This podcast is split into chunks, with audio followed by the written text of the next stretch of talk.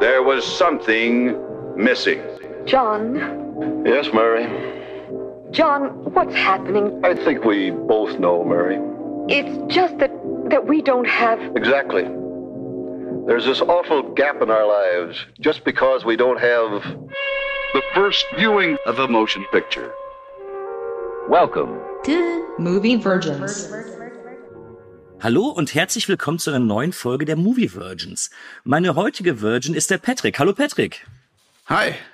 Bevor wir in den Film reingehen, den du, äh, den du mir dieses Mal mitgebracht hast, woher können die Hörer dich denn kennen? Von den Comic-Cookies, wo ich ein Viertel der aktuellen Besetzung bin. Okay, willst du uns dazu mal was erzählen? Ist einer der ältesten Comic-Podcasts in Deutschland. Einmal im Monat treffen wir uns da virtuell. Jeder bringt zwei Comics mit und am Schluss besprechen wir noch ein gemeinschaftliches Comic-Projekt, das dann größer bei der Comic Code Authority unter die Lupe genommen wird. Also wirklich sehr, sehr viel Comic-Content. Insgesamt werden immer neun Comics pro Folge besprochen. Außer es gibt mal einen Krankheitsfall. Aber auch das ist nicht weiter schlimm. Okay, gut. Dann bin ich froh, dass wir hier nicht über eine Comicbuchverfilmung sprechen, weil da wäre ich dann auf jeden Fall derjenige, der viel, viel weniger darüber weiß. Das wäre jetzt nicht das Problem. Ich werde auch oft genug in Comicfilmen mitgenommen, weil ich den Leuten das dann vorkauen muss. Also kein Problem damit. Nee, du hast äh, mir ja einen guten alten Giftschrankfilm mal wieder mitgebracht. Das ist ja erst wenige Folgen her. Da habe ich ja schon mit dem Carlo über Muttertag gesprochen. Und äh, du hast mir heute den Film Maniac mitgebracht. Seien Sie vorsichtig. Er ist wieder unterwegs. Er sucht neue Opfer. Da ist jemand. Da draußen ist jemand. Ich habe ihn gesehen. Draußen ist keiner, es ist niemand da.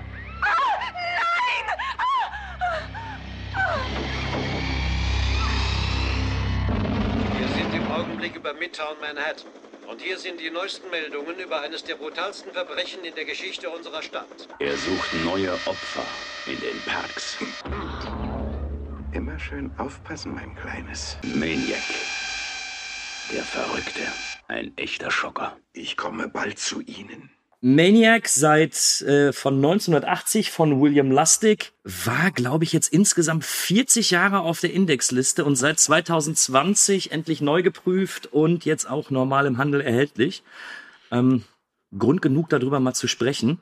Ich muss ja sagen, mich verbindet Maniac ja sehr, sehr viel mit den Erzählungen von früher. Also für mich war es immer so ein böser Film. Mein Vater hatte mir damals von dem Film erzählt, dass es da eben darum geht, dass ein, dass ein Serienkiller Frauen skalpiert und der war ja auch nicht so einfach zu bekommen. Deswegen habe ich den auch wirklich erst 2020, glaube ich, das erste Mal gesehen. Es war aber für mich immer dieser, dieser Inbegriff des bösen Films. Was wusstest du denn im Vorfeld über diesen Film? Oder hast du da eine kleine Geschichte zu oder sowas? Ich habe den auch eine Zeit lang nicht gekannt. Das war wirklich schwer, den zu bekommen. Auch wenn man mittlerweile das Ganze über einen Mausklick kriegt. Aber ich mag eben die Arbeit von Tom Savini sehr und seine Practical Effects. Das war für mich immer so diese Bildungslücke. Dieser eine Tom Savini-Film, den ich noch nicht kannte. Also ohne Tom Savini wäre das Blättergenre ein anderes. Es gibt keinen Freitag der 13. Filme, es gibt keine Zombie-Filme.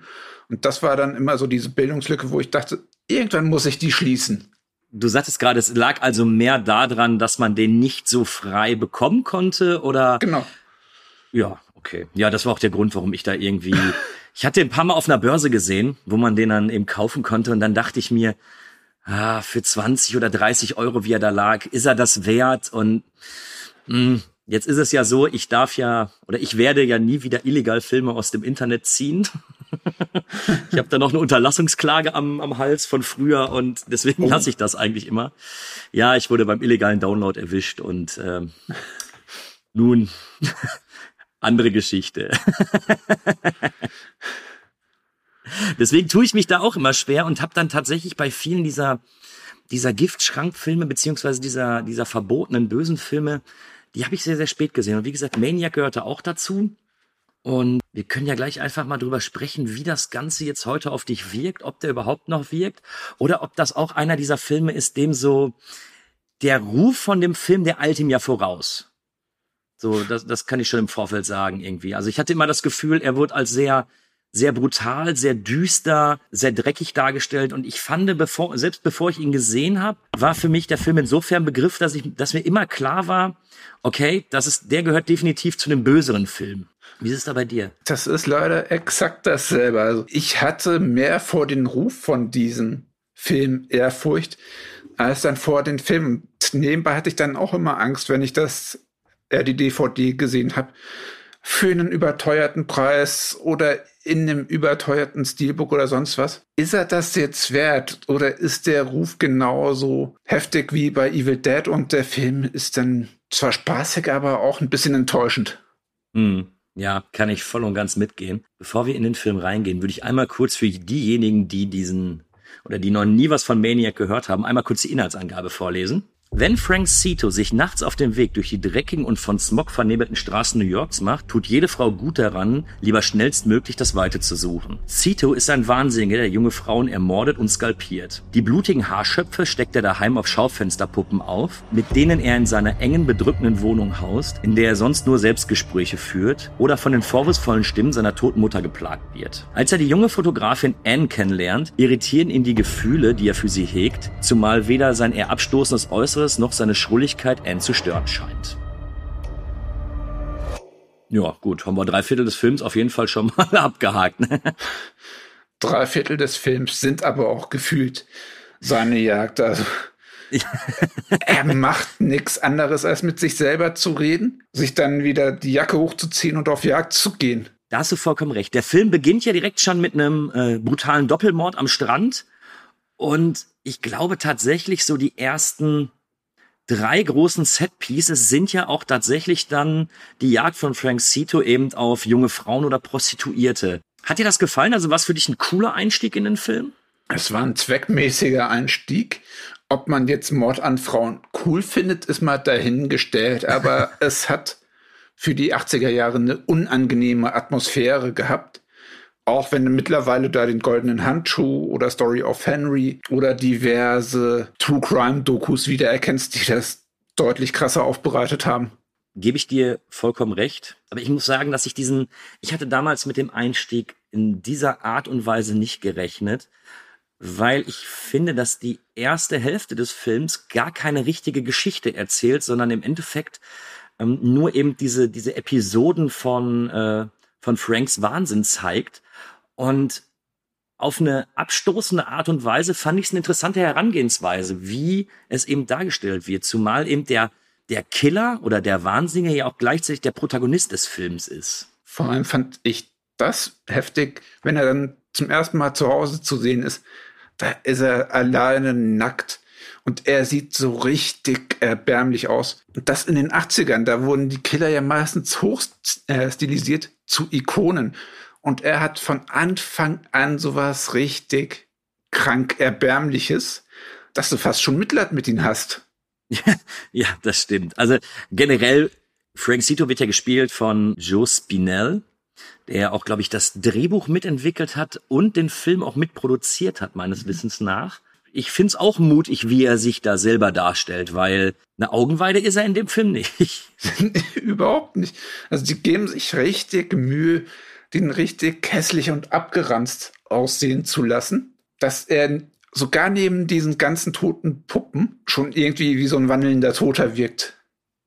Ja, aber auf der anderen Seite natürlich perfekt gecastet. Ne? Das kaufe ich ihm wirklich ab.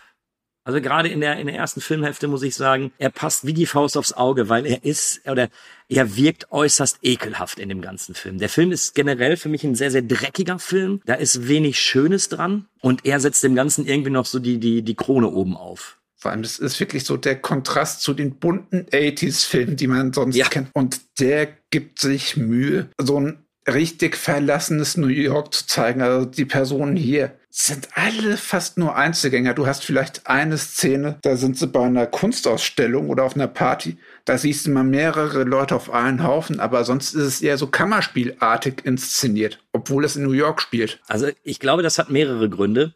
Ähm, zum einen, der Film war ja äußerst billig. Er hatte ja gerade mal ein Budget von 350.000 äh, Dollar. Und ähm, was ich ganz interessant finde, ist, dass die sehr, sehr viel illegal gedreht haben. Also die hatten gar nicht die Möglichkeit, irgendwie äh, jetzt große Setpieces dann da abzubilden, sondern wenn er durch die Stadt streift, sind das meistens eben Aufnahmen, die illegal gemacht worden sind. Immer mit der Angst im Nacken, dass die Polizei vorbeikommt. Und das gibt dir natürlich so einen komplett anderen Blick auf New York. Gar nicht dieses, dieses High Society mäßig, diese Snobby Theater Leute oder sowas, sondern das ist ja, das spielt ja alles so in Hinterhöfen, so in dunklen Gassen und sowas. Und ich weiß nicht, ob es beabsichtigt war, aber ich kann so viel sagen, und da wird mich auch deine Meinung interessieren. Den Effekt, den das Ganze hat, dieses Dreckige, dieses, dieses Schmutzige, dieses Unangenehme, das hat bei mir direkt Wirkung erzielt. Also ich fand das wirklich stark. Bei einer Stelle hat mich dieses illegale Film rausgerissen, aber ansonsten okay. hat das auf mich auch die gewünschte Wirkung erzielt. Ich habe da mittlerweile sogar eine nette Anekdote gelesen. Es gibt ja diese eine Szene, wo er auf so ein Auto steigt und einer Person mit einer Schrotflinte einen Kopfschuss verpasst was eben Tom Savini für die damaligen Verhältnisse richtig schön inszeniert hat. Mittlerweile ist es nicht mehr ganz so gut gealtert. Ach, ich finde immer noch, das ist einer der schönsten Kopfschüsse. Nee, aber für diesen Effekt, da haben sie den Kopfschuss gemacht und dann sind sie direkt mit dem Auto weggefahren, weil diese Aufnahme war auch illegal. okay. So viel zu, ja, die konnten nicht lange an einem Ort bleiben. Ja, und den Kritikpunkt habe ich eben auch bei der einen Stelle, wo er am Bahnhof auf Jagd geht und dieser Bahnhof, der sieht sowas von dermaßen unbelebt aus. Ich bin Dorfkind und ich bin öfter in Frankfurt. Selbst um 4 Uhr morgens lungern da normalerweise noch gefühlt zwei, drei Leute rum. Das war ja komplett tot. Das war, als hättest du Corona-konform was gefilmt, wo nur zwei Leute hätten da sein durften. Ähm, ich kann dir so viel sagen. Ich war mal in New York und wenn du an den falschen, wenn du an den falschen Bahnhöfen bist, dann kann dir das tatsächlich passieren. Also mir ist es, äh, mir ist es vor ein paar Jahren tatsächlich passiert, dass ich auch in so einem Bahnhof stand und dachte, okay, wenn du jetzt in einem Horrorfilm wärst, dann bist du auf jeden Fall tot. Aber die Person hat sich in der Stelle dann noch so dumm verhalten, dass ich dachte, ach nee, wieso rennst du jetzt nicht weg? Wieso starrst du jetzt noch minutenlang in den Spiegel? Und dann wird's auch direkt erstochen. Da dachte ich, ja, das hat mich insgesamt aus dieser ganzen Szene rausgerissen. Also, dass die Kulisse nicht wirklich belebt gewirkt hat und dass die dann noch minutenlang dasteht und sich dann wundert, dass er abgestochen wird. Obwohl sie weiß, dass sie gejagt wird. Ja, ich habe generell das Gefühl, es ist in manchen Belangen etwas dilettantisch, auch so was Dialoge angeht, mhm. beziehungsweise auch das Schauspiel. Warum auch immer. Also ich habe ihn jetzt, glaube ich, das dritte Mal in Vorbereitung für unser Gespräch gesehen. Und dieses Dilettantische gefällt mir mittlerweile sogar noch eine Spur besser. Ich weiß ich aber finde, auch, woher das Dilettantische mittlerweile kommt. Also der William Lustig hat davor Pornos gedreht und er wollte unbedingt mal einen richtigen Spielfilm drehen. daraus ist dann eben Maniac geworden. Aber das tut ihm gut.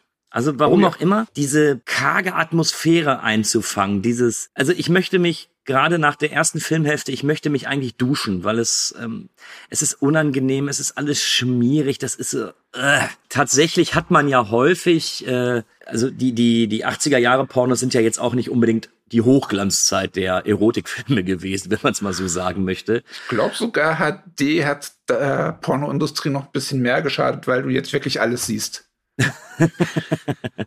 äh, ich gucke ja sowas nicht, äh, da kann ich gar nicht mitreden. ich auch nicht. Ich war zwar mal in den 18er Abteilungen, aber nee, Pornos, da war ich nie. Nein, nein, nein, nein. Das, das, das gucken wir nicht. Da gucken wir lieber die bösen Filme wie Maniac. Richtig. ähm, aber vielleicht ein Kernstück des Films wird ja auch ähm, gerade am Anfang sehr, sehr deutlich. Und du hast ihn angesprochen. Effekte Tom Savini. Mhm. Äh, an der Stelle, wer von Tom Savini noch nie was gehört hat, der sollte sich unbedingt mal Dawn of the Dead oder Freitag der 13. angucken. Grandiose Filme und er hat die Effekte dazu gemacht. Und wie gefallen dir die? Weil du ja auch im Vorfeld gesagt hast, das war immer so eine Bildungslücke in der Filmografie von Tom Savini. Wie haben sie dir gefallen? Die Effekte fand ich für die damaligen Verhältnisse und dafür, dass das wirklich so ein Low-Budget-Film ist, eigentlich ziemlich gut du kannst es jetzt nicht mehr mit dem aktuellen Maßstab vergleichen. Aber dafür, dass er das so improvisiert hat, hat mir gefallen. Ja. Wenn du dir ältere Filme anguckst, kannst du dich gut in die Zeit zurückversetzen oder gehörst du eher zu der Gattung Filmgucker, der sagt, ah, nee, das Neue gefällt mir besser, weil besseres, bessere Effekte, bessere Ausstattung oder sonst was? Nee, ich mag auch den grobkörnigen Look, den frühere Filme hatten. Klar gucke ich mir auch gern mal ein grafisches Update an, aber mhm. man muss Filme wirklich als Produkt seiner Zeit sehen. Es gibt Filme, die sind besser gealtert, natürlich, aber dass deswegen jetzt der Film schlechter ist, sehe ich zum Glück nicht so. Ja, Gut, wird, äh, wird ja später die interessante Frage sein, wie Maniac gealtert ist. Aber wie gesagt, was uns da geboten wird, ich kann tatsächlich verstehen, warum der damals im Giftstrang gelandet ist, also warum die Indizierung dort durchgeführt worden ist, weil ich finde ihn vielleicht nach heutigen Maßstäben nicht mehr. Ich finde, jetzt ist eine FSK 18 Freigabe durchaus okay, aber ich finde den wirklich heftig wie ich es gesagt habe, der kam in den 80er Jahre raus, ja. wo die Horrorfilme irgendwie was Lustiges, Poppiges hatten. Das war ein kompletter Kontrast. Ja. Und Zumal dann noch aus der Sicht eines Killers, also dass sie dann Angst hatten, dass das die Jugend gefährdet, das ist einer der wenigen Fälle, wo ich es vielleicht sogar mal verstehe. Finde finde ich auch, weil das, das Ding, was ich so erstaunlich finde, ich meine, wenn wir äh, Freitag der 13. nehmen, der zu einer ähnlichen Zeit rauskam, äh, du hast zwar diese groben äh, oder diese kurzen Gewaltspitzen, aber auch wenn es sehr explizit ist, wird ja schnell wieder weggeblendet. Und das Erstaunliche an Maniac finde ich, dass er einfach in einer Tour draufhält. Wenn deine Frau oder die, die, die Prostituierte erwürgt wird, dann sieht man das eben auch drei Minuten, wie dieser verschwitzte, eklige Frank Zito über ihr über ihr hockt und schwitzt und stöhnt und also wie die Kamera die ganze Zeit drauffällt, finde ich erstaunlich. Wir haben es ja schon gesagt, er ist kein schöner Typ und dann siehst sie ihn noch nackt. Das hat was Verstörendes und spätestens, wenn er sein Skalpell auspackt und dann die Frauen skalpiert. Meine Fresse sieht das noch heftig aus für die 80er. Ja, ich meine, wir äh, werden ja später nochmal bestimmt auf das ähm, auf das Remake eingehen, was ja die gleiche Thematik verfolgt können wir dann mal vielleicht den Vergleich ziehen von den Effekten her. Aber ich bin voll und ganz bei dir. Also ja, man sieht natürlich irgendwo, dass es ein Low-Budget-Streifen ist, aber er ist so unangenehm. Auch, auch am Anfang am Strand, wenn er den einen mit dem, mit dem Kabel erwürgt, ihn dabei hochhebt. Und in dem Moment, wo jeder andere Film gesagt hätte, okay, wir schneiden das Ganze jetzt hier, die, der Standpunkt ist klar, siehst du die Beine von ihm weiter wackeln, du siehst, wie sich diese Klavierseite noch weiter in, in den Hals reingräbt. Und ich finde das äußerst unangenehm. Also die Kamera hält ja echt minutenlang raus, wie das Leben seinen Opfern entweicht, sei es, wenn er ja. die Personen erwürgt oder auch absticht. Du siehst wirklich, wie er da genüsslich noch quasi drin rumstochert und wartet, bis das Leben aus denen draußen ist. Wie gesagt, ja. es ist ein billiger Film. Eigentlich müsste das Ganze mittlerweile recht trashig wirken oder unfreiwillig komisch. Die meiste Zeit willst du dich duschen und denkst, nee, das ist echt kein biergeselliger Film. Und das war einer der Gründe, wieso ich den immer so ein bisschen vor mir hingeschoben habe. Alle anderen Filme von Tom Savini haben so ein bisschen was Fansblätteriges. Und bei dem Film war es eben durch den Ruf so, dass ich dachte, nee, das ist jetzt bestimmt kein Partyfilm. Und genau das wusste ich gar nicht tatsächlich. Also ich hatte den, äh, wie gesagt, als ich den das erste Mal gesehen habe, da überhaupt gar keine Ahnung von und bin vollkommen unvorbereitet reingegangen und war, ich muss zugeben, so nach den ersten 30 Minuten, ich war relativ fertig. Also der Film, der hat mir wirklich, der hat mir gut zugesetzt, sag ich mal. Und äh, klar, mit heutigen Standards, wenn man jetzt an diese, ähm, an diese französischen Horrorfilme denkt, an die drei, vier großen dort, es ist nicht, man kann nicht unbedingt den Vergleich ziehen. Aber trotz alledem, ich war darauf nicht vorbereitet und muss sagen, dass er seine Wirkung nicht verfehlt hat. Also ich finde den äußerst unangenehm. Das ist definitiv ein Film, den ich auch nicht allzu oft schauen werde. Der wird okay. bei mir nicht unbedingt im Giftschrank verschwinden, aber ich werde ihn auch nicht allzu oft aus meinem Schrank rausholen. Und ich würde den Begriff Giftschrank nur verwenden, wenn ich Kinder hätte und dafür sorgen müsste, dass der Film nicht meine Kinder irgendwie traumatisiert. Ja. Ich bin Single, ich wohne allein. Ich habe kein Problem damit, dass ein Drittel meiner Filmsammlung gefühlt aus Horror besteht. Jeder guckt, worauf er Bock hat. Mhm. Ähm, was ich aber ganz interessant finde, und das ist mir vielleicht bei der ersten Sichtung gar nicht so bewusst gewesen, und da würde ich gerne mal mit dir drüber sprechen, wie du das siehst. Glaubst du, dass Maniac gleichzeitig auch eine Charakterstudie ist? Also wir sehen ihn zu gefühlt 90 Prozent Irgendwo ist er eine Charakterstudie, aber der Film anfängt, das zu charakterisieren oder das ausspricht, driftet der so ein bisschen ins Overacting ab. Für die meiste Zeit Selbstgespräche, weil seine Mutter ihn damals tyrannisiert hat und er hat deswegen einen ziemlichen Knacks weg, also eine psychische Störung. Und in den Momenten, wo dann seine Mutter zum Vorschein kommt, fängt er dann immer wieder so ein bisschen an zu overacten. Das hat für mich so ein bisschen was wie so eine Norman Bates Parodie. Kann ich dir nur zustimmen. Aber ich finde es irgendwo einen spannenden Weg, den der Film geht, eben weil der Serienmörder Frank Cito da eben die Hauptfigur ist. Aber selten war ein Filmtitel in meinen Augen so treffend wie im Fall von Maniac, weil in jeder einzelnen Szene, du, du hast es mit dem Overacten äh, erwähnt, du hast es mit dem, wenn man sich die Wohnung anguckt und alleine die Tat, dass er jedem seiner Opfer noch die, die Klamotten klaut und den Skalp abschneidet und damit Schaufensterpuppen einkleidet, mit denen er sich dann noch in seiner Wohnung unterhält. Der Typ ist einfach irre. Sagen wir, wie es ist. Ja, es ist ja nicht nur, dass du das Schauspiel von ihm hast, sondern der Film ist wirklich so beleuchtet, dass du merkst, in seinem Kopf muss es relativ düster sein und die Töne in der Musik. Also ich würde das noch nicht mal einen Soundtrack nennen. Es sind meistens schrille Töne, die da abgespielt werden, die nochmal zeigen, wie kaputt er ist. Den äh, würde ich sogar positiv hervorheben. Also, wie du schon sagtest, als Soundtrack zu bezeichnen, fragwürdig, aber die Musik, wenn, ich, wenn man es einfach als musikalische Untermalung des Films betitelt, großartig in seiner Ekelhaftigkeit, weil Spaß macht die Musik nicht. Schön anzuhören ist das auch nicht, aber es unterstreicht eben die Szene genau so, wie sie soll. Es ist wirklich nochmal das i-Tüpfelchen unter diesen ganzen Dreck, der sich da angesammelt hat es ist das ganze drumherum, auch auch die auch die Stadt. Ich finde schon alleine diese diese düstere Stadt und die äh, dunklen Gassen und wieder alles mit Nebel voll ist oder so. Auch die führt ja irgendwie, die zeigt ja eben in welcher Welt sich Frank Situ einfach bewegt, dass er eben nicht in dem in dem modernen New York wohnt, sondern wirklich in dieser schmutzigen Unterschicht und das das spiegelt irgendwie genau das wieder, was eben auch die äh, Figur Frank Situ ist. Das finde ich äh, äußerst spannend gemacht. Aber da kommen wir dann zu einem Switch irgendwann kam so für mich dieser überraschende Moment des Filmes. Also Frank Cito ist wirklich erbärmlich. Du merkst, den Typ willst du nicht nachts über den Weg laufen. Dann kommt irgendwann dieser Switch, wo er auf dieser Party ist, wo er diese Fotografin kennenlernt. Und auf einmal merkst du, der Typ kann sich gewählt ausdrücken, der kann unter Menschen gehen, ohne dass er großartig auffällt. Wie Joe Spinelli diesen Switch hinbekommt, das ist wirklich klasse gemacht, dass du dann auf einmal merkst, ah, okay, deswegen hat er sich so lange halten können. Ich habe mich die ganze Zeit während des Filmes gefragt, wieso sucht keiner nach dem? Ja, habe ich mich habe ich mich auch gefragt und tatsächlich empfand ich auch bei der bei der Erstsichtung diesen diesen Wechsel als störend. Ich konnte ihn damals überhaupt nicht nachvollziehen. Aber wie du sagst, er ist auf einmal komplett ein anderer Mensch. Er ist, er sieht relativ gepflegt aus. Er ist vernünftig gekleidet. Ähm, er drückt sich etwas gewählter aus und er stöhnt nicht so rum wie äh, sonst immer in dem Film. Dieses, du hörst ihn ja auch nur laut atmen und so stöhnen und so rumgrunzen.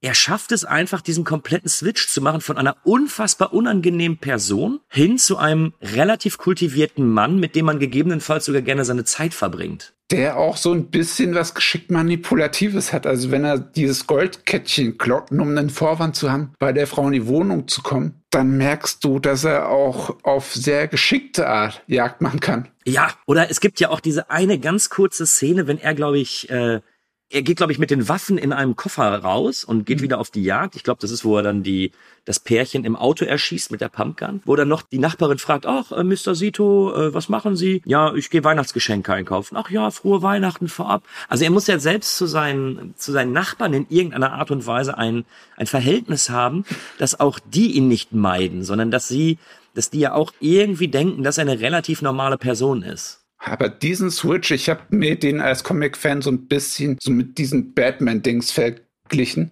Also, dass er tagsüber sowas wie eine rechtschaffene Person ist und dann abends auf Jagd geht, nur dass er ein komplett Wahnsinniger ist. Hm, ich versuche mir diesen, diesen Switch so zu erklären, dass er erst dann dieser, dieser eklige wird, in dem Moment, wenn seine Mutter zu ihm spricht. Also er ist ja schizophren. Mhm. Er hört ja eben die Stimme seiner Mutter und möchte ja auch oder sieht ja auch in den meisten Frauen seine Mutter. Das ist ja für ihn auch der Grund, warum er eben auf die Jagd geht. Und ich habe mir das versucht so zu erklären, dass immer dann, wenn seine Mutter zu ihm spricht, er diesen diesen Schalter umlegt. So und mhm. und eben dann zu diesem zu diesem Schmutzfink wird. Ich glaube auch, dass in dem Moment, dass dann diese schrillen Töne losgehen, da wird für mich gefühlt dann immer der Schalter umgelegt. Also kurz bevor die Frauen ermordet, da hörst du dieses Aufschrillen und dann auf einmal ist ein anderer. Dann merkst du auch auf einmal in der Art, wie er sich gibt, dass er ein kaltblütiger Killer geworden ist. Also in dem Moment hat dann meistens auch die Mutter übernommen. Wie siehst du das eigentlich, als eben dieser, also es ist ja so, dass ähm, Frank Zito, nachdem wir eben mehrere Morde gesehen haben, lernt er eben die Fotografin kennen und baut irgendwie so eine, so eine leichte Beziehung zu ihr auf. Ob es jetzt nur freundschaftlich ist oder vielleicht sogar, ja, so ein Love Interesting äh, wird, ist ja noch nicht so ganz klar. Er wird ja sogar halbwegs sympathisch. Keimte da in dir so ein bisschen die Hoffnung auf, dass er, dass Sito in irgendeiner Art und Weise auch gerettet wird? Oder war das gar nicht für dich Thema? Bei Horrorfilmen glaube ich so gut wie nie an ein Happy End. Deswegen okay. war das so ein bisschen unterfüttert, aber minimale Spannung kam dadurch plötzlich schon auf. Und das hat so ein bisschen aus dieser Routine, die er in der ersten Hälfte hat, dann doch rausgerissen.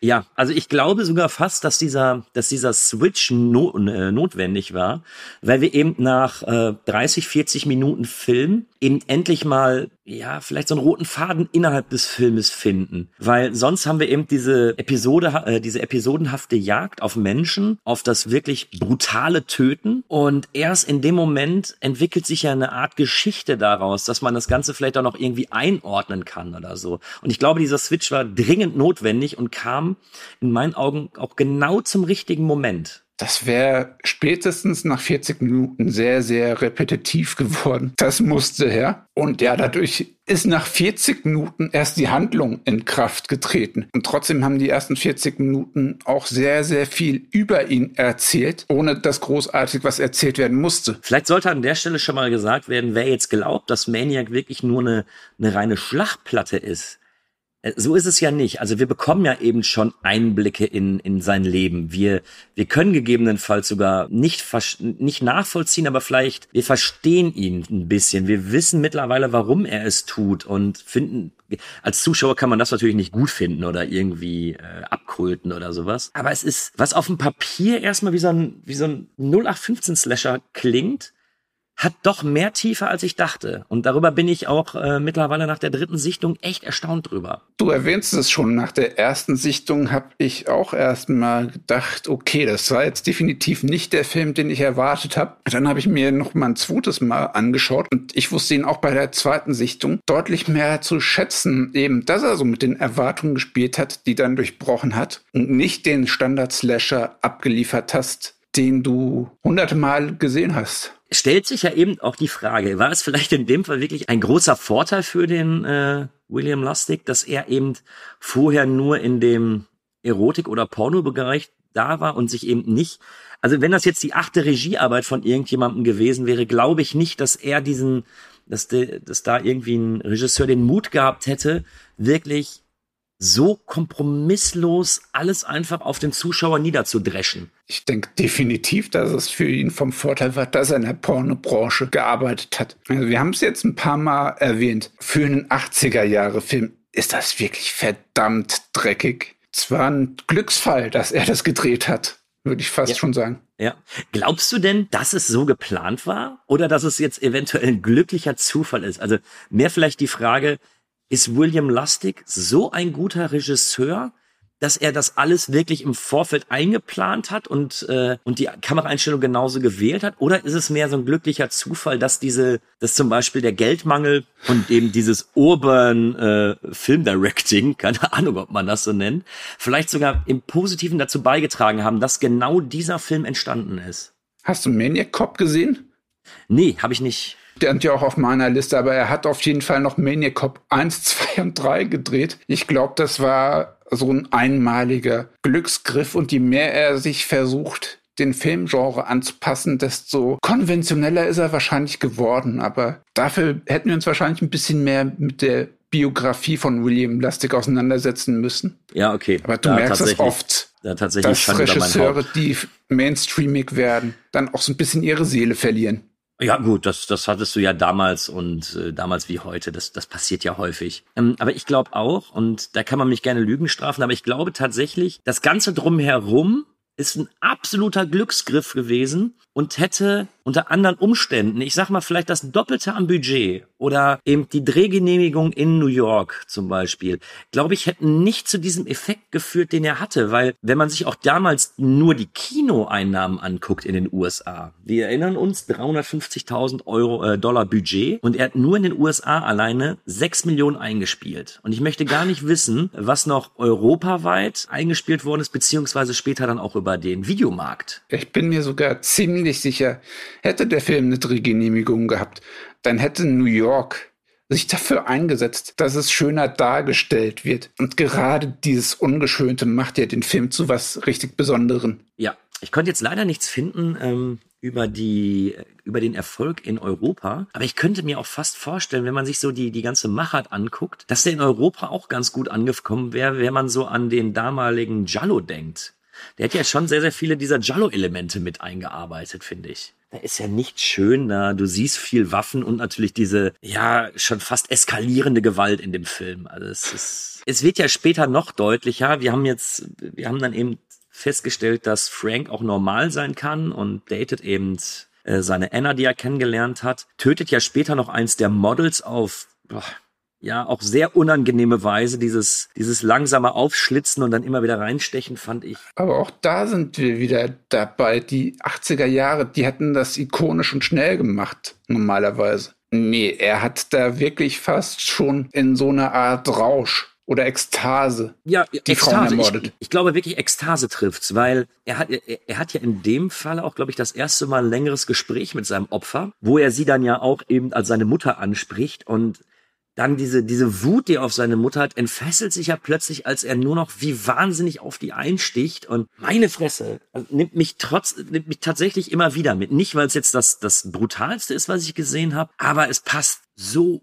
unglaublich gut in die, in die ganze Stimmung des Films und gefällt mir. Und mir wird auch, mir wird eben auch in dem Moment klar, warum er es tut das ist wirklich ein Kniff, mit dem ich nicht gerechnet habe, weil du hast natürlich viele Slasher, wo du erstmal einen wortlosen Killer hast, der dann am Ende seines, äh, wenn er aufgedeckt wird, seine fünf Minuten Monolog halten muss, warum er das jetzt tut, was er tut. Aber hier haben wir mittlerweile 80 Minuten, wo wir diesen Mann verfolgen und schon, ich will nicht so weit gehen, dass wir mit ihm sympathisieren oder, oder mit ihm mitfiebern. Also wir wollen ja nicht, dass er noch jemanden umbringt, aber wir können ihn eben verstehen. Ich würde sogar sagen, nach einer kurzen Verschnaufpause ja, ja, das verstehen wir ihn irgendwie, nicht komplett, irgendwie verstehen wir ihn. Und das funktioniert deutlich besser als diese Selbstgespräche im Muttermodus, die er geführt hat. Ja. Auch da ist es wirklich dieses alte Prinzip Show don't tell. Das funktioniert ja super.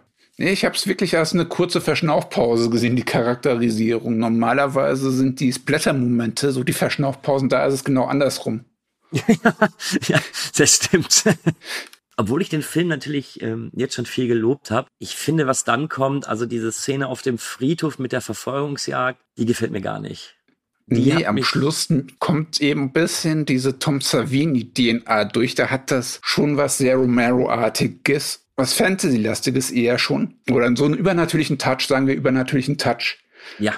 Der ja. dem Ganzen wirklich die letzte Glaubwürdigkeit nimmt und ich saß am Ende auch verwirrt da und dachte, jetzt habt ihr einen eigentlich fast perfekten Film auf die letzten Meter dann schlechter gemacht. Unnötig schlechter.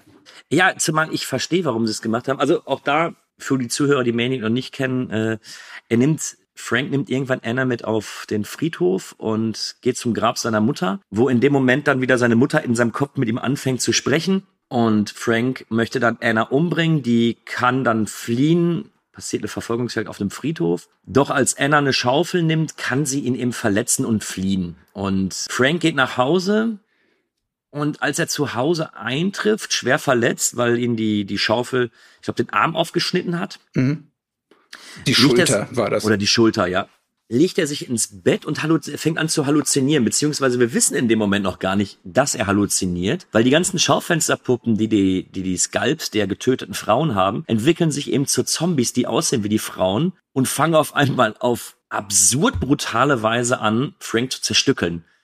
Mit einer Machete wird ihm der Arm abgeschlagen, ihm wird der, der Kopf abgerissen. Ja, er wird quasi wirklich in Stücke gerissen, nur damit dann am nächsten Morgen Polizisten, die scheinbar von Anna alarmiert worden sind, in Franks Wohnung zu gehen und sehen, dass er einen Dolch im Bauch hat und vermeintlich tot ist. Und ich hatte da auch so ein bisschen das Gefühl, dass gesagt worden ist, hey, wir haben bisher so viel Geld gespart, weil wir keine Dreh Drehgenehmigung hatten oder sonstiges. Tom, willst du nicht noch ein paar Effekte machen? Ich verstehe, warum die diesen, diesen großartigen, also es ist wirklich ein großartiger Splatter-Effekt. Tom Savini macht da wirklich seinen Ruf alle Ehre. Der Film wird nur ab diesem Moment mit dem Friedhof so dermaßen konventionell, dass das gar nicht zu dieser ungewöhnlichen Herangehensweise von davor passt. Da ist für mich der schlimmere Stilbruch als, oh, Frank Zito hat ja doch eine menschliche Seite. Das ist für mich der härteste Stilbruch generell dahin. Ja, also wie gesagt, ich, ich weiß, was es, äh, was es soll. Er fühlt sich ja im Endeffekt, so hab's ich zumindest verstanden, schuldig, dass er die umgebracht hat und zur Strafe seiner Schuld wird er dann eben von den Frauen vermeintlich getötet und begeht dann, ich vermute jetzt mal Selbstmord, indem man sich selber den äh, Dolch in den Bauch rammt. Ich verstehe, was uns William Lustig damit sagen möchte, aber mir gefällt es einfach nicht, wenn ich mir den Ton des Films vorher ansehe. Nee, das sind zwei unterschiedliche Filme, die aneinander geklebt wurden. Hätten die davor einen Zombie-Film mit den Effekten gemacht. Ich wäre fein damit gewesen. Ich hätte sogar gedacht, ey, cool, ich habe jetzt einen unentdeckten Zombie-Klassiker gefunden, werde ich öfter schauen. Das passt eben nicht zu dem Film davor. Mhm. Und auch nicht zu dem Frank Zito davor, der sich deutlich besser zu verteidigen wusste, der auch so ein bisschen was Hinterhältiges hatte. Ich meine, dass er die Anna absticht, der meinte, ich will dich mal kurz umarmen.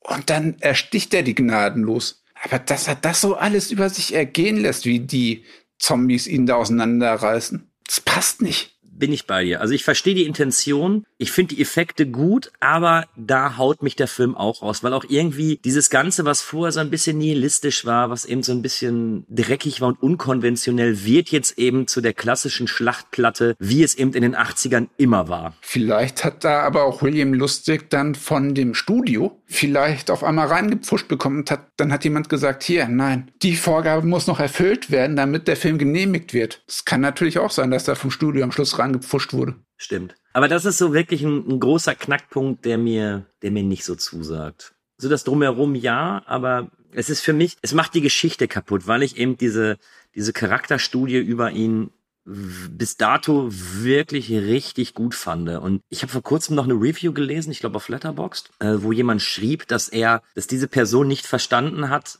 dass so ein kurzer Film ihn, er fand ihn langweilig oder die, die fand ihn einfach dann langweilig, als er den gesehen hat, wo ich mir dachte, nee, kein Stück. Also ich bin so drin, ich äh, ich wollte unbedingt wissen, wie es weitergeht und ich wollte eben diesen Charakter trotz seines Wahnsinns irgendwie weiterverfolgen. Ich kann es auf jeden Fall nicht nachvollziehen, dass den irgendwer langweilig findet. Mich hat's komplett leider rausgerissen und ich hätte auch gerne ein realistisches, dreckiges Ende gehabt. Es war dreckig, keine Frage, aber das hätte auch am Schluss ein Romero-Film sein können. Ja, ja, also äh, die Effekte, die erinnerten ja schon sehr an die äh, an die äh, of the Dead Reihe. Ne? Also wenn ihm der Kopf abgezogen wird, das haben wir ja auch bei Day of the Dead, wobei der kam glaube ich später, ne, als in 1980. Day of the Dead, der kam deutlich später, ja. ja aber da hat wahrscheinlich Savini sein, seine Inspiration hergenommen für Day of the Dead. Savini hat auch sein Night of the Living Dead Remake bekommen mit Tony Todd. Das kann man auf YouTube finden aktuell. Also schaut euch das gerne mal an, wenn ihr mal sehen wollt, wie Zombies in bester Bud Spencer und Terence Hill Manier geschlagen werden. Würdest du denn jetzt äh, abschließend zum, also abschließend zum Maniac oder zumindest zum Original sagen, ist es denn ein Film, der gut gealtert ist oder ist es eben so ein, so ein, so ein Produkt seiner Zeit? Ich würde äh, würd sagen, er ist mittlerweile sowas wie so eine Blaupause geworden für einen realistischen Serienkiller-Film. Den Klassikerstatus verwehrt er sich für mich so ein bisschen wirklich mit diesem übernatürlichen Zombie-Ende. Aber empfehlen würde ich ihn trotzdem für Fans von dreckigen Horrorfilmen, die wirklich mal so ein bisschen was Unbehagliches suchen. Aber ist Maniac die Blaupause? Weil mir fallen äußerst wenig Filme ein, die eben äh, den Fokus wirklich auf den Killer legen. Story of Henry ist dann noch zum Beispiel. Ja, den Ich habe ja noch? gesagt, einen der Blaupausen. Hm, nee, nee, also das war jetzt gar kein Vorwurf. Also ich hab's, ich sehe es nämlich genauso, weil irgendwie er funktioniert als Slasher, also er funktioniert als reinrassiger Slasher weil ich eben einen hohen Bodycount habe. Ich habe äh, gut umgesetzte Mordsequenzen, die wirklich teilweise an die Grenzen gehen, wie ich finde. Ähm, also in dem Fall sogar gehe ich so weit. Ich bin immer, ich bin generell gegen Indizierung oder sowas. Aber jetzt ja. sind ja viele dieser, dieser 80er Jahre Horrorfilme auch ab 16 freigegeben worden was ich bei einigen durchaus verstehen kann, aber bei anderen, wie zum Beispiel Hellraiser, verstehe ich es gar nicht, wie ich den ab 16 freigeben kann. Aber ich finde tatsächlich, dass Maniac seine 18er Freigabe vollkommen zurechtträgt. Vollkommen zurecht. Also da will ich auch, da will ich auch gar nicht dis darüber diskutieren, ob der jetzt gegebenenfalls ab 16 freigegeben werden äh, sollte. Nee, finde ich nicht. Ich bin sogar überrascht, dass er, obwohl er jetzt mindestens 40 Jahre auf den Buckel hat, trotzdem noch diese Härte hat. Ja, also das ist vielleicht sogar einer der wenigen Filme. Wie gesagt, ich bin immer gegen Indizierung. Ähm, aber das ist vielleicht noch einer der Filme, den ich eher auf dieser Liste gesehen hätte. Also da finde ich es nachvollziehbar, warum er drauf ist, als bei vielen, vielen anderen Genrevertretern. Warum manche Teile von Freitag der 13. da drauf waren. Ich würde sagen, das kann man aus heutiger Sicht nicht mehr nachvollziehen. Für uns hat sich das eben dann noch mehr zu Kultfilmen entwickelt, weil wir die dann unbedingt sehen wollten. Wir waren dann oft zufällig im Raum, wenn diese Filme liefen. Sagen wir es einfach mal so nett umschrieben. Man merkt einfach, dass wir ein Alter haben, weil ich sehe es genauso. Ich finde ja, dass eben so eine Indizierung oder eben dieser, dieser Skandal, der drum gemacht wird, ist für mich immer mehr äh, ein größerer Grund gewesen, diesen Film zu sehen. So, das ja. war immer so dieses, da will, da will ich reingucken. Das, ich möchte jetzt wissen, ob es stimmt. Jetzt umso mehr. Ja. ja, wobei, wenn man überlegt, dass wir in einer Zeit leben, wo Braindead ungeschnitten auf äh, einem großen Videoportal läuft. Wir machen da jetzt nicht nochmal Werbung für. Wir machen definitiv dafür keine Werbung. Damals wurde er als Skandalfilm gehandelt. Siehst du den Skandal? Ich sehe jetzt noch das Unangenehme. Für mhm. Skandal habe ich deutlich mehr Skandalfilme gesehen. Mhm. Sagen wir es mal so, vergleich das mal mit sowas wie Human Centipede oder A Serbian Movie. Dann ist das Kindergarten, aber die Filme, da bin ich auch jetzt nicht unbedingt Fan von. Die sind einfach nur da, weil sie ekeln wollen. Da ja. ist für mich kein Spaß dabei. Nee, sehe ich, sehe ich ganz genauso. Ich gehe vielleicht sogar so weit, ich verstehe, warum er in den 80er Jahren zum Skandalfilm gemacht worden ist, weil eben diese, diese Nähe zum Killer, dieses gegebenenfalls auch Verstehen des Killers, das gab es in dieser ich, Form eben noch nicht. Ich weiß gar nicht, wann Story of Henry rauskam. Aber können wir mal kurz googeln. Achtung, ich glaube sogar früher. Aber ich verstehe, was du meinst. Gerade diese Vermenschlichung des genau. Killers war wahrscheinlich wirklich das, das da für die Indizierung gesorgt hat. Wie heißt der Bruder von Daryl aus The Walking Dead? Der ist da die Hauptrolle. Ja, das, das finden wir auf jeden Fall gleich raus. Aber würdest du denn jetzt am Ende des Tages sagen, hättest du Maniac gerne früher gesehen? Oder äh, ist das mehr, ja, jetzt habe ich ihn gesehen und dann ist auch gut? Ich weiß nicht, ob ich ihn gern früher geschaut hätte. Da wäre es definitiv mit meinem jugendlichen Ich kollidiert, das Horrorfilme zum Spaß geschaut hat. Mhm. Sagen wir es so, vielleicht bin ich da jetzt in der besseren Reife gewesen, den Film besser zu abstrahieren. Ich hatte auch jetzt mit mir gehadert mal wieder. Im Übrigen, kurz reingereicht, äh, Henry, Poetry of a Serial Killer, 1986, also sechs Jahre später sogar. Mein Geburtsjahr, cool. ähm, ich sehe es tatsächlich ähnlich. Ich glaube, dass der jugendliche Kühne, wenn der denn jetzt mit äh, 15, 16, 17 dann irgendwie gesehen hätte, illegal oder sonst wie. Ähm, ich glaube, ich hätte nicht verstanden, weil obwohl vielleicht jetzt auch viele Hörer sagen, Maniac klingt erstmal wie ein dummer Gewaltfilm, ist in dem Film so viel mehr drin und ähm, der bietet so viel mehr und es, es bietet sich auch an, darüber zu reden. Es bietet sich an, das vielleicht genauer mal zu überdenken.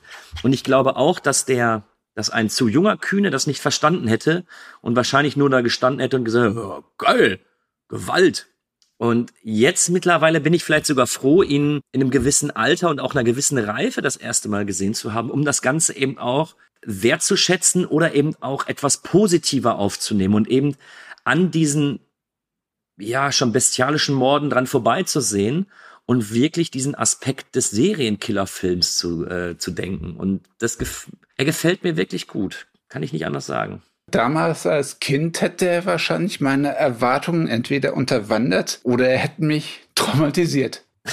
ich sag dir mal so viel. Ich habe damals viel zu jung Texas Chainsaw Massacre gesehen. Ein Blutgericht in Texas. Ich war als Kind komplett unterwältigt, weil mir wurde das Kettensägen-Massaker nicht geboten. So, ich habe natürlich dann damit gerechnet, ich wollte eben die Schauwerte haben. Ich wollte eben sowas sehen wie bei Freitag der 13., dass ein Killer einen Teenie nach dem anderen abschlachtet. Aber das habe ich nicht bekommen. Und ich bin sehr, sehr froh, dass ich danach eben dann auch nochmal, äh, aber viele, viele Jahre später, dem Film einfach nochmal eine Chance gegeben habe, weil für mich war im Kopf eingespeichert als, ja, nee, hat mir nicht so gefallen. Und erst wirklich so mit dem Auseinandersetzen des Mediums Film und wenn man sich da mal ein bisschen einliest und viele Stimmen auch liest oder hört, wo man dann sagt, ja, aber Kettensing-Massaker und hier und da. Und ich bin froh, dass ich ihm eben später nochmal die Chance gegeben habe. Und da hat er sich einfach voll entfaltet, weil jetzt mittlerweile liebe ich diesen Film gibt eben die Art Filme, für die brauchst du eine gewisse geistige Reife. Ja. Texas Chainsaw Massacre hat den nicht umsonst auf wahren Ereignissen aufgebaut und hat eher so was leicht familiäres, um dann damit irgendwann später mit dem Fleischhaken und mit dieser Essensszene das Ganze dann zu brechen. Also der Film bricht irgendwann in der Stimmung und dann ist er richtig unangenehm. Bis das passiert, wir gehen aber locker 40, 50 Minuten und du denkst ja, uff, was gucke ich mir jetzt diesen Wüstenfilm an? Also manchmal muss man den Film die Chance geben, aber was ich damit eben nur sagen will, wenn man sich den Inhalt durchliest, wenn man jetzt diesen Podcast hört, ich will jedem Zuhörer nochmal sagen, Maniac ist weit, weit davon entfernt, ein dummer oder einfacher Film zu sein. Er, er bietet wirklich viel, viel mehr, wenn man eben hinter die, hinter die Maskerade der, der brutalen Kills guckt. Und deswegen kann ich wirklich nur jedem Horrorfilm diesen Film einfach mal ans Herz legen, der, der ihn noch nicht gesehen hat. Oder die, Fans die von Tom Savini, die ja. ihn mal effekttechnisch von der anderen Seite erleben wollen, wenn er für Unbehagen sorgt. Ja. Das war für mich das Neue. Interessant ist natürlich noch in seiner Beschlagnahmung hat sich der bekannte Regisseur Alexandre Aja dem Ganzen ja mal angenommen und hat ein Remake produziert, was ja dann von äh, Franck Calfoun dann gedreht worden ist, der ja einen etwas anderen Weg geht. Ich, ich habe keine Freundin. Sind Sie niemals einsam, Frank? Deshalb habe ich Sie angerufen. Sie und Anna ergeben das perfekte Paar. Haare sind der einzige Teil des Körpers, der für immer bleibt. Wovor hast du solche Angst? Wovor? Sie werden es niemals verstehen. Solange man ein Geheimnis bewahren kann. Wenn ihr das nicht könnt, werdet ihr allein sein. Habt ihr gehört?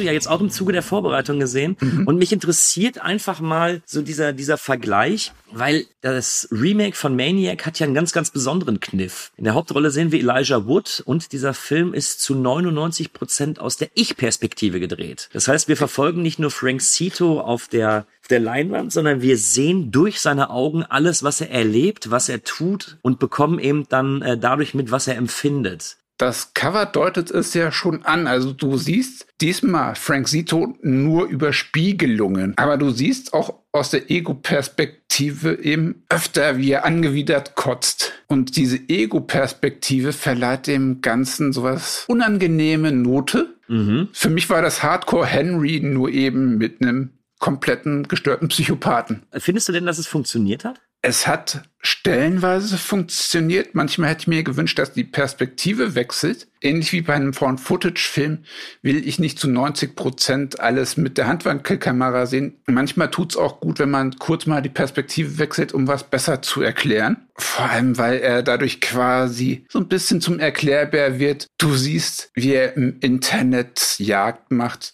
und sich seine Opfer über Chats aussucht Du siehst, wie er im Auto fährt und wie so ein Jäger quasi seine Beute ausspäht. Und dann hörst immer wieder seine Stimme. Ich finde den Kniff super, weil wenn ich jetzt an das Original von Maniac denke, finde ich schon, dass einfach die Ego-Perspektive der logische Schritt weiter ist. Also um sich dann etwas davon abzuheben, finde ich das schon geil, weil in Maniac, oder in dem alten, verfolgen wir eben den Killer. Wir sind ganz nah am Killer dran, aber dieses Mal sind wir quasi der Killer. Ich finde es mit der Perspektive erstmal sehr interessant, bin aber bei dir. Der wechselt ja, glaube ich, zweimal aus dieser Ego-Perspektive. Mhm. hätte ich mir das eine oder andere Mal öfters gewünscht, weil du hast vollkommen recht, er hat manchmal diese Selbstgespräche, die du nicht führst. Wenn er im Auto, also im, im, äh, im Alten machte das Sinn, weil er in da immer im Zwiegespräch mit seiner verstorbenen Mutter war. In der Neuverfilmung hat er einfach selbst bei seiner Jagd mit sich selbst gesprochen und hat mit sich selbst einen Monolog geführt, der der einfach so nie existieren würde. Aber selbstverständlich musste er den führen, weil sonst der Zuschauer eben nicht nachvollziehen kann, was er da tut. Ich hätte auch einen besseren Wechsel gemacht und vielleicht wirklich gesagt, so eine Mischung 70, 30, 70 Prozent Ego-Perspektive und dann 30 Prozent vielleicht aus der Ego-Perspektive raus, damit es etwas nachvollziehbarer wird. Oder lass diese 30 Prozent eben aus Sicht der Opfer passieren. Ah, auch sehr schön. Dass du dann erlebst, wie dieser Typ, den wir aus der Ich-Perspektive erlebt, äh, die ganze Zeit sehen, wie dann dieses Monster rausbricht. Das wäre wirklich ein sehr schöner Kontrast gewesen. Dadurch hat das eben ein bisschen so diese Version gehabt, dass der Killer auf mich manchmal wie Gollum gewirkt hat, was ja mhm. lustig ist. Er war Frodo. also er hat manchmal echt so ein bisschen was, wenn er da unter dem Auto rumkrabbelt und die Leute absticht. Da dachte ich, Scheiße, irgendwo ist das Gollum. ja, toll. Jetzt werde ich dieses Bild wahrscheinlich nie wieder aus dem Kopf rauskriegen ich meine, er kotzt schon angewidert teilweise, wenn er so ein bisschen was mehr wie Menschlichkeit fühlt. Und in diesen Zwiegesprächen hat er dann auch manchmal, wenn er seine Mutter ist, so dieses Schrille. Also statt der schrillen Musik haben wir diesmal die schrille Gollum-Stimme. Dadurch war es für mich teilweise unfreiwillig komisch, aber die Perspektive, du hast es schon richtig erfasst. Gerade am Anfang, wenn er da sein erstes Opfer da mit dem Messer einfach mal absticht. Manchmal hat diese Ich-Perspektive echt so ein paar krasse Schockmomente. Ja. Und vor allem, du machst das in dem Moment quasi, weil das aus der Ich-Perspektive ist. Gehen wir doch mal noch mal ganz kurz drauf ein. Hier wird ja auch mit Gewalt nicht gegeizt, weil überhaupt nicht. Das Ding ist auch knüppelhart. Ähm, wir sehen ja jetzt mittlerweile auch, wie den Frauen bei Lebendigen bleibt, der der Skalp abgeschnitten wird. Das ist für mich die unangenehmste Szene gewesen. Die fand ich furchtbar. Ich bin auf deine Meinung gespannt. Hattest du denn bei dem bei dem Remake jetzt den gleichen Impact? Einen ähnlichen, teilweise war es intensiver, eben durch die Effekte. Es wirkte greifbarer, es wirkte ekelhafter. New York war jetzt auch beliebter, also diese Szene mit der Bahn, die wir thematisiert haben, die Bahnlocation wirkte auch anders. Sie wirkte mhm. echter. Die Opfer haben dieses Mal auch glaubwürdiger gehandelt was für mich für ein bisschen mehr Authentizität gefördert hat, äh, gesorgt hat. Aber mhm. ich bin da ganz deiner Meinung. Das war der nächste logische Schritt. Und, Und, ja, es fühlt sich auch teilweise hier richtig, richtig unangenehm an, dass sogar ich ein bisschen zusammengezuckt bin. Ja, ja, finde ich auch. Also ich würde tatsächlich ähm, beide etwa gleich bewerten, aber wahrscheinlich auf unterschiedliche Art und Weise. Also was mir im, was mir im Alten einfach besser gefällt, ist dieses nihilistische, dieses trostlose, dieses, mhm.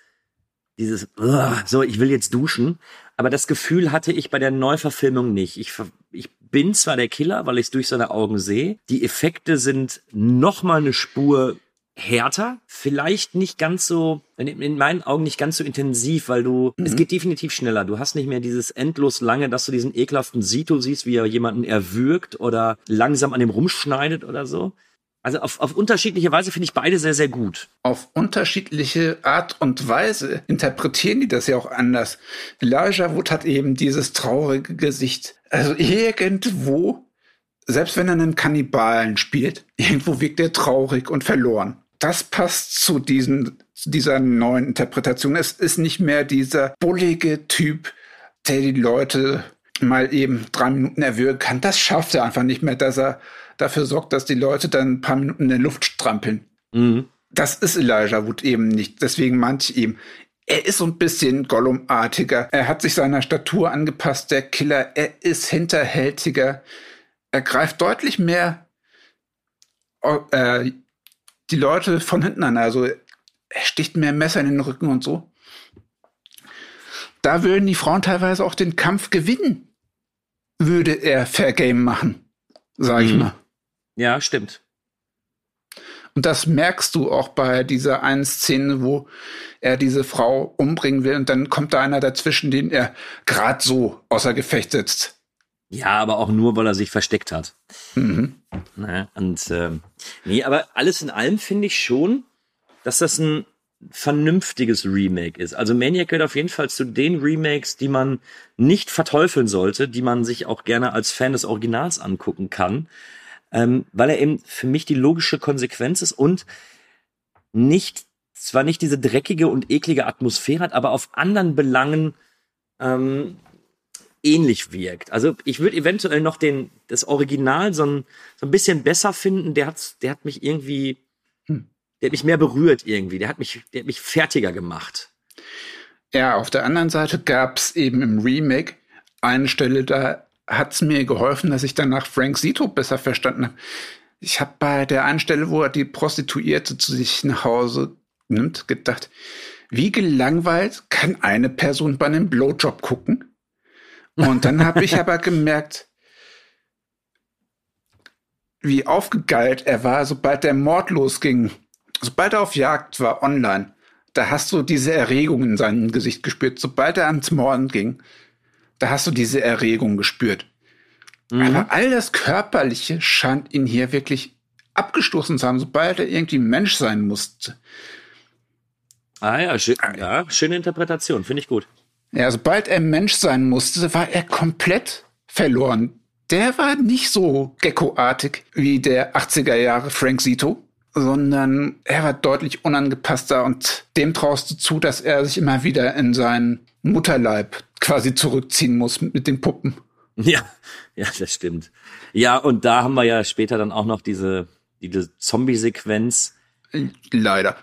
Ähm, ja, ich finde, der Weg dahin, den finde ich besser, wenn er dann eben Anna verfolgt und äh, Anna sich ja in diesem Fall wirklich bis aufs Blut wehrt und ihn auch verletzt bis zum geht nicht mehr. Und ich finde es eigentlich schöner, dass er dass nach dieser nach dieser Zombie-Episode, die selbstverständlich auch in dem Remake nur ein Albtraum ist, ähm, dass man dann vermuten kann, dass er einfach verblutet ist und dass es dann einfach dieser dieser äh, dieses kurze Aufbäumen war. Und das gefällt mir doch eine Spur besser als in den 80er Jahren der Frank Zito mit dem Dolch im Bauch. Was Die Selbstmord hinaus. Ja. Die Authentizität ist deutlich mehr im Remake gegeben. Teilweise Mhm. wirkt das Remake eben auch logischer, dadurch, dass die Opfer sich hier auch wehren. Und auch hier habe ich mich trotzdem gefragt, wieso fahndet niemand nach ihm? Ja, da, da kommen wir nämlich zu, weil irgendwann, als er dann die, mit der er auch essen war, ihr dann erwürgt, da wird doch mal die Polizei auf den Computer gucken und feststellen, aha, die hat mit irgendeinem, der auch ein Foto geschickt hat. Ähm, Er hat ja seinen Treffen Opfern allen irgendwie ein Foto geschickt, die wollten ihn ja daten.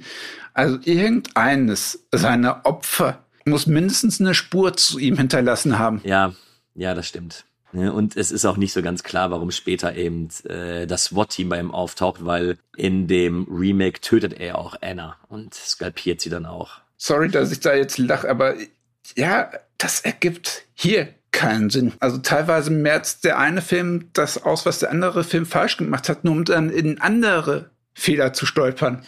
Aber gut, es stellt sich natürlich am Ende die Frage, äh, inwieweit kann man bei so, bei so wirklichen kleinen logischen Schnitzern einem überdurchschnittlichen Slasher-Film böse sein, der sehr, sehr viel mehr richtig macht als falsch. Und vor allem beide Filme Ja. hinterlassen dich so Depri, Ja. dass du dann erstmal eine Folge Family Guy oder South Park schauen musst. Das, Oder das irgendwas viel Gutmäßiges, um runterzukommen. Beide Filme ziehen nicht runter. Das ist nichts, was du mit Kumpels schaust. Da gehst du hin und denkst, ja geil, heute habe ich mal Bock auf einen depressiven Tag. Ja. Oder auf einen Podcast und schaust dir das an. Ich wollte deine Stimmung mit, äh, mit unserem Na. Film nicht Nein, runterziehen. nein. Ich hatte ja Spaß bei der Recherche. Ich habe nur gemeint, das ist die Stimmung des Filmes. Ja. Du hast damit nicht so viel Spaß wie mit Ash vs. Evil Dead oder mit einem Brain Dead. Das- ist eben so. Das ist die Natur der Sache, wenn du so einen Film schaust. Ja, sehe seh ich ganz genauso. Also, aber das ist ja das, was der Film eben auch zeigen möchte. Und das ist ja auch, was den Film auch gegebenenfalls ausmacht. Und äh, vielleicht ist auch eben dieses, boah, hab ich jetzt schlechte Laune, auch genau das, was den, was den alten Maniac eben ausmacht. Weil in der Fülle der ganzen Slasher aus den 80er Jahren und eben auch in der Fülle dieser ganzen, in Anführungsstrichen, bösen Filme, muss ich im Nach, also muss ich wirklich nochmal unterstreichen, er sticht heraus. Er, er sticht einfach heraus. Also Wortwitz mir- beabsichtigt? wie bitte? Wortwitz beabsichtigt oder? nee, tatsächlich nicht, aber es passt. Ja, natürlich war der beabsichtigt. Was denkst du denn? Nein, aber ich bin da ganz bei dir. Guter Horror löst eben auch eine richtig schön unbehagliche Stimmung aus. Und in der Hinsicht ist er gut gealtert. In der Hinsicht machen beide Filme viel richtig, auch wenn beide in so ein paar Stolperfallen treten, die so diesen Meisterwerkstatus verhindern. Ja, aber ich kann mir sogar vorstellen, ich habe dem Film jetzt, also dem, dem ersten Maniac, dem alten, habe ich jetzt, äh, ich glaube, sieben von zehn Punkten gegeben. Ich bin mir aber nicht so ganz sicher, ob nach unserem Gespräch, wenn man sich doch noch mal etwas äh, intensiver damit beschäftigt, ob man den nicht eigentlich aufwerten sollte. Weil ich tendiere jetzt fast zu der acht von zehn, muss ich zugeben. Ich habe auch nicht damit gerechnet, dass der so gut gealtert ist. Aber genau dafür ist dieses Format ja da, um genau sowas herauszufinden und vielleicht anderen auch zu sagen, hey, gönnt euch ruhig noch mal eine Sichtung. Manchmal gibt's eben auch bei diesen alten Perlen noch etwas, was man noch mal ruhig entdecken kann und über was man auch ruhig noch mal nachdenken kann. Und manchmal haben eben auch die alten Horrorfilme das authentischere Blut. Ich kann's nicht ab, wenn da CGI-Blut im ja. Nachhinein reingemacht wird und das Ganze nicht wirklich glaubwürdig wirkt. Ja, generell das, das Thema äh, Practical Effects, es sieht einfach besser aus. So. Vor allem schaut euch die Romero-Zombie-Filme an und da seht ihr schon relativ schnell, wie Tom Savini die Practical Splatter-Effekte entwickelt hat. Da sieht man so eine dermaßen kranke Steigerung. Vergleich mal Day of the Dead zum Beispiel mit Land of the Dead. Ja. Da liegen auch nochmal Wetten dazwischen, auch wenn äh, Day of the Dead wirklich so einen unangenehmen Effekt hat, wo eine Gesichtshaut abgezogen wird und du hörst das alles auch noch. Das Tom Savini hat das Horrorgenre wirklich sehr, sehr geprägt. Ja, bin ich, bin ich voll und ganz bei dir. Patrick, hast du noch irgendwas zu Maniac? Ich gucke nochmal auf die Liste. Nö, Außer, dass man vielleicht, wenn man jetzt horroraffin ist, immer wieder so ein paar bekannte Muster erkennt. Das mit der Mutter kennst du vom Psycho, dass der neue Maniac jetzt auch mit dem Auto jagt, das kennt man vielleicht noch vom alten Halloween im ersten Wahl. Michael Myers eben den ganzen Film fast über nur mit dem Auto unterwegs und hat gejagt. Also gewisse ja. Parallelen zu alten Serienkillern erkennt man. Manchmal reißt, äh, reißt das Overacting raus. Aber insgesamt funktionieren beide Filme besser, als sie es sollten. Die sind besser gealtert, als sie es sollten. Ja. Also ich war, ähm, ich bin wirklich sehr, sehr überrascht darüber gewesen, weil ich es eben so als, ja, als eben, ja, der junge Kühne will den nur sehen, weil der auf dem Index stand, Film abgetan habe und bin äh, jedes Mal doch wieder überrascht, dass ich gehe sogar so weit und behaupte einfach mal, dass der alte 1980er Maniac so ein bisschen wie guter Wein ist. So der der wächst immer weiter, der ähm, man sieht immer wieder neue Aspekte des Films und das macht ihn in dieser Fülle von von blutigen Slashern doch noch irgendwie zu was Besonderem. Also das das passt. Gerade in den 80ern, wo du sowas wie Nightmare on Elm Street Dream Warriors hattest. ich mag den. Ja, ist ein, ist ein Guilty Pleasure. Ich habe jetzt gerade noch mal die Nightmare-Reihe durchgeguckt. Ähm, bis dahin geht's. Bis dahin genau. geht's. Patrick, es war mir eine Freude, mit dir über die beiden Filme zu sprechen. Hat Ey, mir sehr, sehr viel Spaß gern. gemacht. Dann bleibt mir nur zu sagen, vielen Dank fürs Zuhören. Ihr findet uns auf Deezer, auf Spotify, auf moviebreak.de und auf ganz, ganz vielen anderen Formaten. Lasst uns gerne ein Like da, bewertet uns gerne auf Spotify mit fünf Sternen. Warum? Weil wir es verdient haben. Ich bedanke mich bei dir, Patrick. Danke für die Einladung. Und dir als Gastgebühr natürlich die letzten Worte und sag erstmal allen Zuhörern einen schönen Tag noch und bis zum nächsten Mal. Bis dann und traut euch mal wieder an alte Horrorfilme ran. We've done it. After all these years, the first viewing. And it's all because of. Kühne. Geil. Gewalt.